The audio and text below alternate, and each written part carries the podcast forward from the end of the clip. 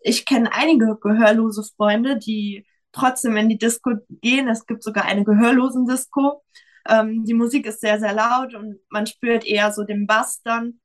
Ja, man kann sich auf Gebärdensprache unterhalten. Das ist ein großer Vorteil gegenüber Hörenden. Also ich glaube, in Chor ist es auch für Hörende schwierig.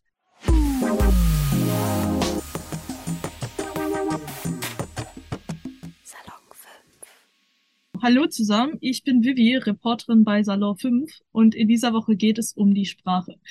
Dafür habe ich heute einen Gast hier. Möchtest du dich vielleicht einfach einmal selber vorstellen? Hallo, ich bin Jana, ich bin 22 Jahre alt und ich bin schwerhörig. Heute wird es um die Gebärdensprache gehen. Ja, es geht ja heute um das Thema Gebärdensprache, wie du ja gerade schon gesagt hast.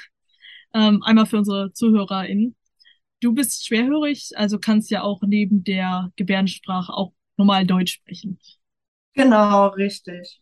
Ähm, was bedeutet denn Gebärdensprache an sich für dich? Also was hat das in deinem Leben so verändert oder was hat die Bedeutung generell? Also zuerst einmal, glaube ich, ist ganz wichtig zu sagen, dass ich meine Hörgeräte erst mit neun Jahren bekommen habe. Mit sechs wurde das festgestellt und ähm, deshalb war das für mich gar nicht so selbstverständlich mit der Gebärdensprache.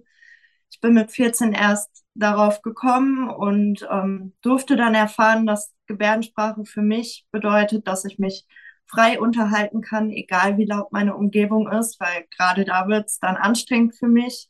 Ähm, das ist eine große Erleichterung und ähm, die Kommunikation läuft auch viel schneller weil man dann nicht nachfragen muss und nochmal nachfragen, gerade wenn es lauter ist. Finde ich das sehr, sehr angenehm. Außerdem gibt mir die Gebärdensprache Hoffnung, weil ich nicht weiß, wie lange ich noch wie gut hören werde. Also es sieht so aus, als würde es bei mir immer schlechter werden. Deshalb hat die Gebärdensprache für mich einen ganz hohen Stellenwert und ist einfach auch Hoffnung und Zuversicht für mich, dass ich in Zukunft, egal wie ich höre, trotzdem mich unterhalten kann mich austauschen kann. Ja, und das gibt mir Sicherheit und auch viel Dankbarkeit. Dadurch habe ich Menschen kennengelernt, ähm, die eben ähnliche Geschichten haben, die auch entweder später gehörlos geworden sind oder ähm, ja auch schwerhörig sind. Und das ist was ganz, ganz Wichtiges ist. und das ist wunderschön, dann verstanden zu werden. Wie hast du das denn eigentlich so gelernt, also die, die Gebärdensprache, wenn das erst später kam und wie lange hat das so gedauert? Also meinen ersten Kontakt mit der Gebärdensprache hatte ich so mit 14 Jahren. Da habe ich ein Praktikum gemacht bei meinem Hörakustiker, das heißt derjenige, der mir auch die Hörgeräte angepasst hat, wodurch ich überhaupt erstmal so fein hören lernen durfte. Und im Praktikum selber habe ich dann gesehen, dass es auch andere Menschen gibt, bei denen Hörgeräte nicht mehr so viel helfen. Und das war für mich so ein Aha-Moment, weil vorher war es für mich so, dass ich nur in hörenden Gruppen war, nur mit hörenden Menschen zu tun hatte. Und da habe ich dann gemerkt, oh, es gibt ja auch noch einen anderen Weg, wie man damit umgehen kann. Und ähm, dann mit 14 habe ich versucht, das langsam von den Mitarbeitern so ein bisschen abzuschauen. Dann habe ich meine Ausbildung mit 16 dort begonnen. Dadurch wurde das immer ein bisschen mehr. Dann kamen noch gehörlose Freunde dazu. Mittlerweile bin ich auch im Verein, habe da Freunde gefunden, die auch gehörlos sind oder schwerhörig. Und so wird das einfach immer mehr und immer besser. Und Stück für Stück ähm, lernt man dann auch so eine Sprache. Ja. Er hört sich, finde ich, sehr ähnlich an, wie wenn man jetzt zum Beispiel so irgendwie eine Sprache in der Schule lernt, wenn man jetzt zum Beispiel Französisch anfängt zu lernen und dann so nach und nach immer weiter. Ja, schon. Das äh, Schwierige ist nur, bei der Gebärdensprache hast du ja kein Buch, wo du nachschauen kannst, ja. ah ja, das war jetzt Übersetzung. Das ja. macht es dann ein bisschen schwieriger. Aber wenn man die richtigen Leute kennt, es gibt auch einige Apps, zum Beispiel Spreed Sign, da kann man einzelne Wörter nachgucken und ähm, ja, ist nicht so einfach, aber möglich auf jeden Fall. Das kann ich mir vorstellen. So im Alltag sprichst du beide, also Deutsch und, und die Gebärdensprache sehr oft? Oder gibt es da irgendwie was, was, was öfter vorkommt? Und wenn ja, fühlst du dich in einer von den beiden auch wohler? Also erstmal zu meinem Alltag, der ist ganz bunt gemischt. Ich habe Freunde, mit denen ich über das Handy hauptsächlich ähm, auf Gebärdensprache spreche und manchmal mache ich das auch ganz gerne, wenn ich in hörenden Gruppen mit Freunden bin und alle reden durcheinander und ich merke, oh Mann, ich kann mich jetzt gar nicht mehr unterhalten, dann ist es für mich einfach ähm, schön, auch mal einen Freund anrufen zu können und mich trotzdem unterhalten zu können, obwohl es gerade so laut und anstrengend ist. Also das kommt dann in meinem Alltag schon vor. Genauso übersetze ich ja Musik in die deutsche Gebärdensprache, was nicht immer ganz so einfach ist. Aber das ist für mich auch ein ganz wichtiger Teil und es freut mich auch, dass dann Leute was von der Musik mitbekommen, von den Emotionen und dem Gefühl dahinter mitbekommen. Und ähm, ja, da versuche ich immer mir Zeit freizuschaufeln, dass da genug Zeit bleibt.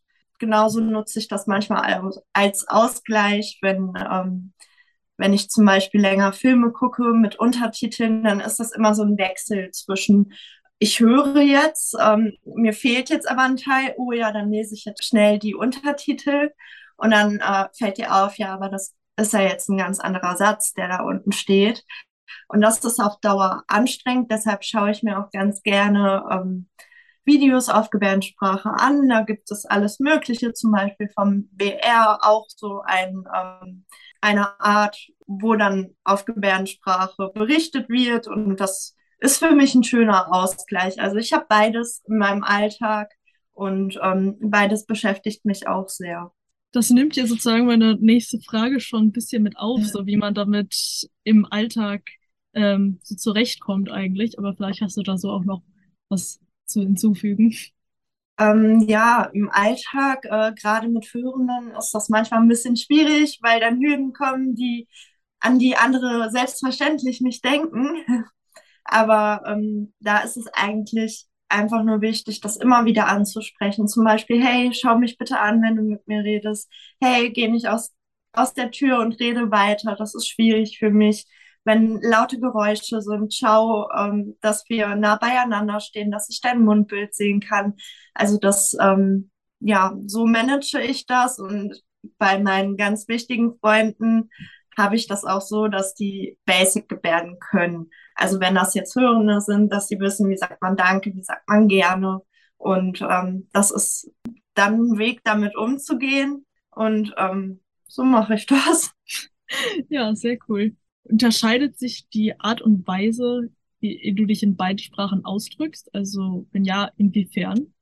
Also definitiv, äh, das ist eine ganz andere Ausdrucksweise für mich. Äh, Gerade in der Gebärdensprache geht es viel um Gestik, Mimik und äh, da kommt viel mehr rüber, zumindest für mich persönlich, weil das, was wir sonst mit der Stimme machen, dass wir raushören, wie fühlt sich die Person, wie ist das gemeint, das können wir ja jetzt nicht mit der Stimme weitergeben. Und da ist Gestik und Mimik so ein wichtiger Teil. Ähm, und die Gebärdensprache an sich ist sehr bildlich. Viele Emotionen werden halt äh, gezeigt. Und was ich in der heutigen Zeit sehr, sehr schön an der Gebärdensprache finde, ist, dass man sich ja tatsächlich anschaut. Ähm, und es keine andere Möglichkeit gibt. Ich glaube, das kennt jeder, wenn man so unter Hörenden ist und dann schaut jeder so auf sein Handy, man schaut sich nicht richtig an und bei der Sprache ist es einfach etwas, äh, es, sonst kann man nicht kommunizieren und das weiß ich sehr zu schätzen und bei der Gebärdensprache ist es auch mit Abständen anders. Zum Beispiel, wenn ich jetzt in der Bahn sitze und eine gehörlose Freundin von mir ist an der ähm, an dem Bahnsteig, dann ist es trotzdem möglich, weiterzusprechen, obwohl da ein Fenster zwischen ist. Das sind so kleine Besonderheiten. Natürlich könnte man das auch mit einem Handy ausgleichen oder so, aber das sind dann einfach so lustige Sachen, die einfach anders sind und die Gebärdensprache auch ausmachen. Das hätte ich jetzt gar nicht so dran gedacht im ersten Moment, aber ja. voll spannend. Ist das denn auch richtig, dass so, dass die Gebärdensprache nicht nur aus den Handzeichen besteht, sondern auch aus den Lippenbewegungen?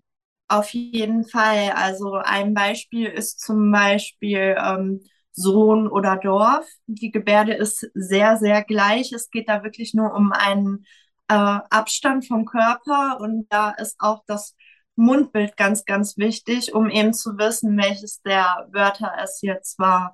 Ähm, vieles ergibt sich auch aus dem Zusammenhang, aber dennoch ist das Mundbild sehr, sehr wichtig, auch wenn man das vielleicht erstmal gar nicht so denkt.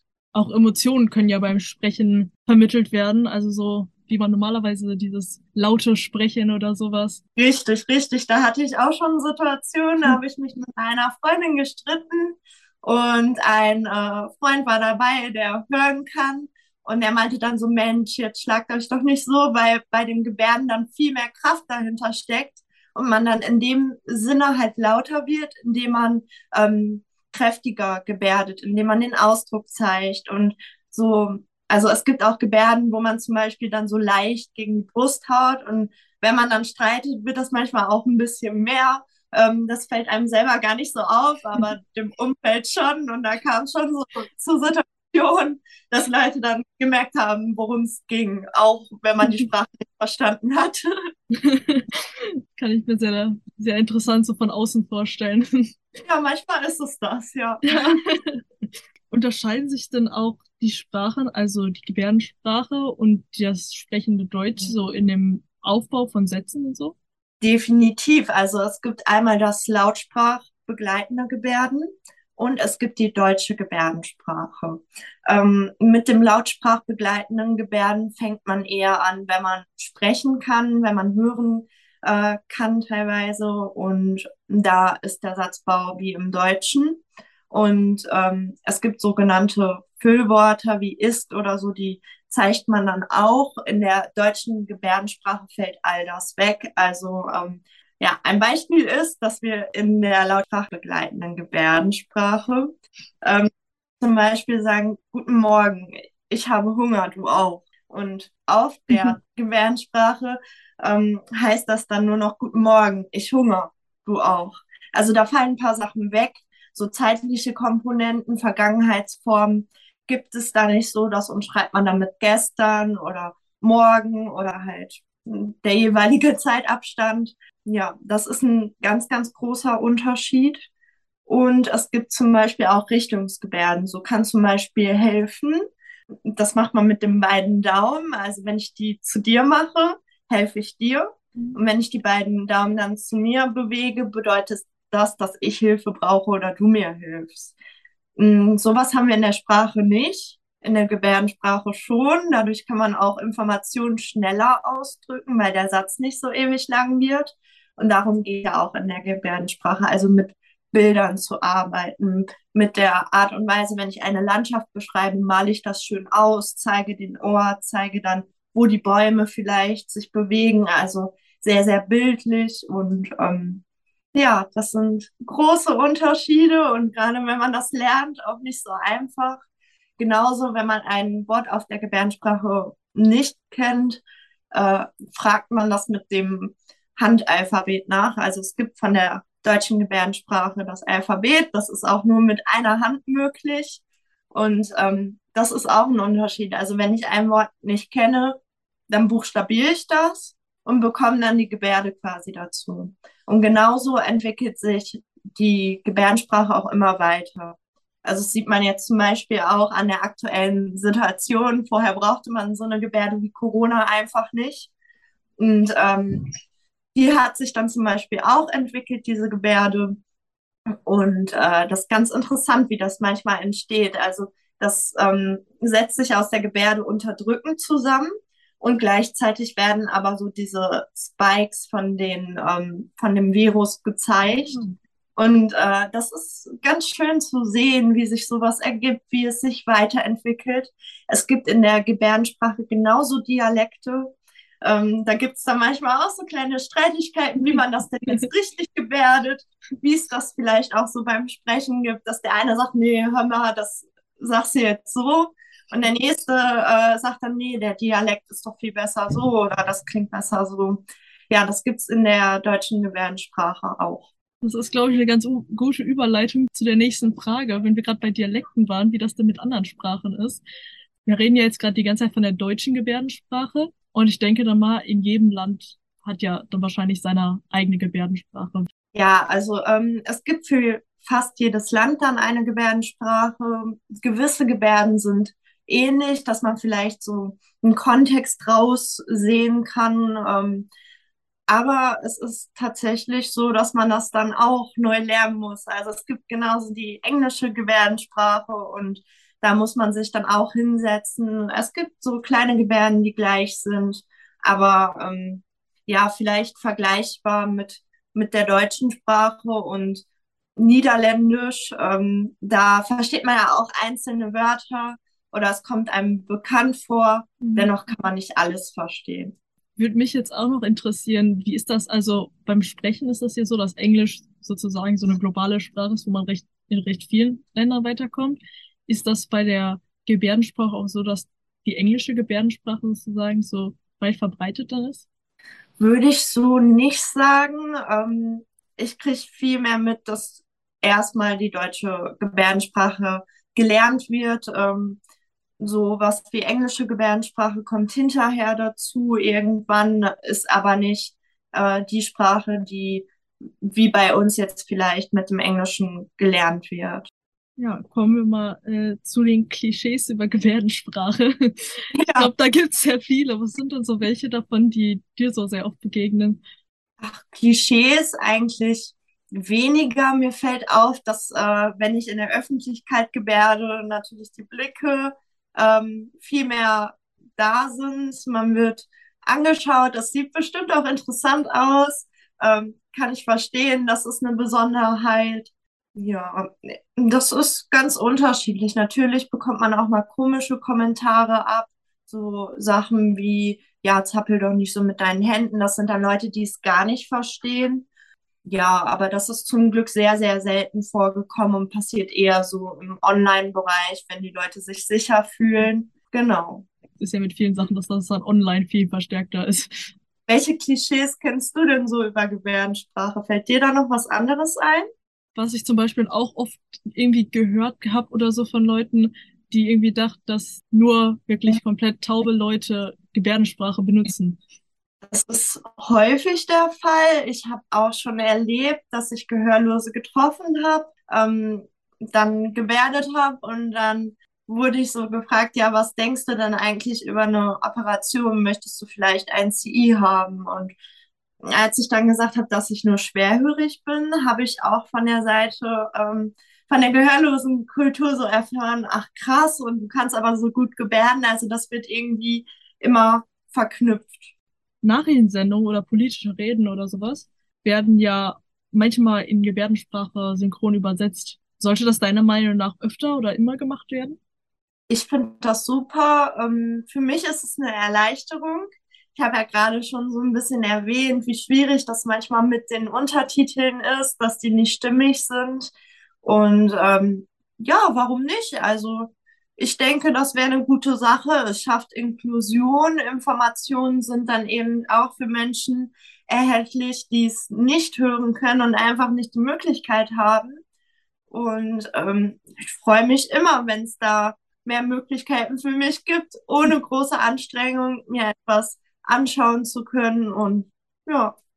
Denke ich jetzt gerade dran. Ich habe sehr oft Videos gesehen, zum Beispiel von Coldplay-Konzerten oder so, wo das dann auch mit synchron übersetzt wurde. Ja, also ähm, gerade das Thema mit der Musik ist halt sehr umstritten, sage ich mal. Es gibt ähm, Gehörlose, die Musik nicht wirklich erreicht. Und dann ist ja auch die Frage, wenn ich nie Musik wahrgenommen habe, dann habe ich vielleicht auch einfach nicht das Interesse, was jetzt dahinter steckt, sehe aber gleichzeitig als Gehörloser, dass mein Dolmetscher, den ich dringend für einen wichtigen Termin brauche, dann vielleicht nicht kann. Und ähm, ja, für die einen ist es vielleicht so ein bisschen unnötig.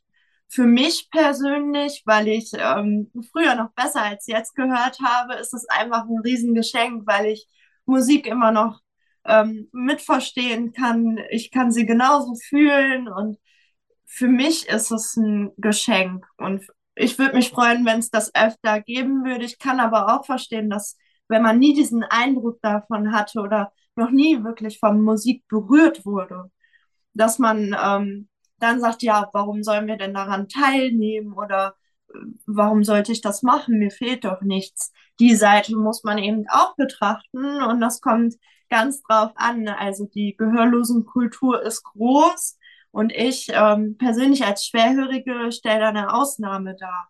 Also es gibt einmal die Familien, die ähm, gehörlose Eltern haben und eben nur mit der Gebärdensprache und der Kultur aufgewachsen sind. Und ähm, dann gibt es zum Beispiel mich. Ich habe hörende Eltern und äh, bin die erste so in meiner Familie, die so früh schwerhörig ist und dann auch Gebärdensprache gelernt hat. Also es ist ganz unterschiedlich.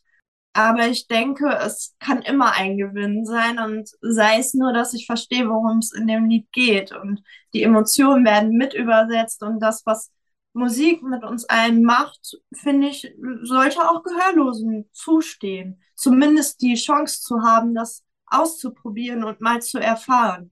Und nur weil ich gehörlos bin, bedeutet das ja auch nicht, dass ich Musik nicht spüren kann. Also ich kenne einige gehörlose Freunde, die trotzdem in die Disco gehen. Es gibt sogar eine gehörlosen Disco. Ähm, die Musik ist sehr, sehr laut und man spürt eher so den Bass dann. Ja, man kann sich auf Gebärdensprache unterhalten. Das ist ein großer Vorteil gegenüber Hörenden. Also ich glaube, in Chor ist es auch für Hörende schwierig. Ja. Ich glaube, da kommen wir schon zur, zur Abschlussfrage sozusagen. Und zwar sollte das Lernen von der Gebärdensprache auch generell eher für hörende Menschen auch noch gefördert werden, zum Beispiel jetzt in Schulen so gerade bei sozialen Berufen fände ich das gut, dass man die Möglichkeit hat. Ähm, mir persönlich ist es auch schon passiert, da hatte ich die Ohren entzündet, konnte meine Hörgeräte nicht tragen. Mit dem Hören war es dann sehr, sehr schwierig. Dann war ich beim Bäcker, wollte mir was bestellen und äh, da kam es dann zu Missverständnissen. Und ähm, ja, ich habe darum gebeten, dass man es wiederholt wurde nicht gemacht. Mir wurde dann Zucker und Milch da so hingeklatscht, weil ich ja nicht antworten konnte. Und ich glaube, es geht viel mehr um das Verständnis und das Bewusstsein. Und wenn man Gebärdensprache zumindest die Basics lernt, dann hat man schon wieder viel mehr Verständnis dafür und macht sich ganz andere Gedanken darüber, warum ein Mensch vielleicht in der Situation nicht reagiert, sich nicht umdreht, und ich glaube, das kann uns allen helfen. Also Sprachenlernen sind, denke ich, immer gut. Und gerade bei der Gebärdensprache ist es halt auch der Fall, dass manche Gehörlose einfach auch gar nicht die Möglichkeit haben, eine andere Sprache zu erlernen. Und dann finde ich es umso wichtiger, auch in sozialen Berufen, dass da Inklusion stattfindet, dass die Menschen ernst genommen werden. Und ähm, es gibt genug Bereiche, wo wo das wirklich gut wäre. Zum Beispiel in Essen ähm, sind sehr, sehr viele Gehörlose. Wir haben in Essen eine Gehörlosenschule und da wäre es zum Beispiel auch spitze, würden bei der Bahn ähm, Mitarbeiter sein, die gebärden könnten. Also ich denke, das kann nie schaden und wenn man aufeinander zugeht, kann man da nur gewinnen. Ja, aber es dauert sehr, sehr lange, bis man sich wirklich richtig verständigen kann ich würde empfehlen, wenn man Gebärdensprache lernen möchte, dass man erstmal mit so Basics anfängt, wie Hallo, danke, gerne. Ähm, vielleicht auch als Mitarbeiter sowas wie kurz warten oder fertig. Damit kann man wirklich schon, äh, kommt man weiter, die Leute sehen, ah, die ist interessiert, ähm, sie nimmt mich überhaupt wahr. Und ähm, ja, was auch immer gut ist, ist halt das ABC zu lernen. Und äh, wir hatten das bestimmt alle früher in der Schule, dass wir so probiert haben im Unterricht, irgendwas einem Mitschüler so zu zeigen. Und äh, ja, dafür ist die Gebärdensprache auch praktisch und das ABC geht komplett mit einer Hand. Und ähm, ja, das habe ich eine Zeit lang, als ich mit 14 angefangen habe, abends immer vor dem Schlafengehen gemacht, dass ich das ABC durchgegangen bin. Und ähm, ja, ich wüsste nicht, warum es, warum nicht. Was vielleicht auch noch wichtig wäre, so im Umgang mit Gehörlosen, ähm, zum Beispiel, dass man dann, wenn man die Person ansprechen möchte, kann man das Licht zum Beispiel im Raum einmal kurz an- und ausmachen. Auf sowas kommt man zum Beispiel dann nicht so. Oder man kann stampfen. Ansonsten kann man auch mit dem Handy was aufschreiben. Wie gesagt, Leute, die nur mit deutscher Gebärdensprache aufgewachsen sind, da ist der Satzbaum ein bisschen anders. Also das kann einem am Anfang auch verwirren oder als normal Hörender so kann es auch schwierig sein, das am Anfang zu verstehen. Das weiß man vorher alles gar nicht. Umso wichtiger finde ich, dass das Thema präsent ist, dass die Leute darüber sprechen und dass man überlegt, wie man gemeinsam das Beste rausmachen kann. Ich glaube, das waren sehr schöne Abschlussworte. vielen Dank für deine Zeit und den Einblick auf jeden Fall. Ich konnte auf jeden Fall einiges daraus lernen und unsere ZuhörerInnen, glaube ich, auch. Wenn ihr mehr zu dem Thema Sprachen hören wollt, schaut gerne auf Insta und TikTok vorbei, Salon 5 unterstrich, oder hört in unsere anderen Podcasts rein. Bis dahin erstmal Tschüss von mir.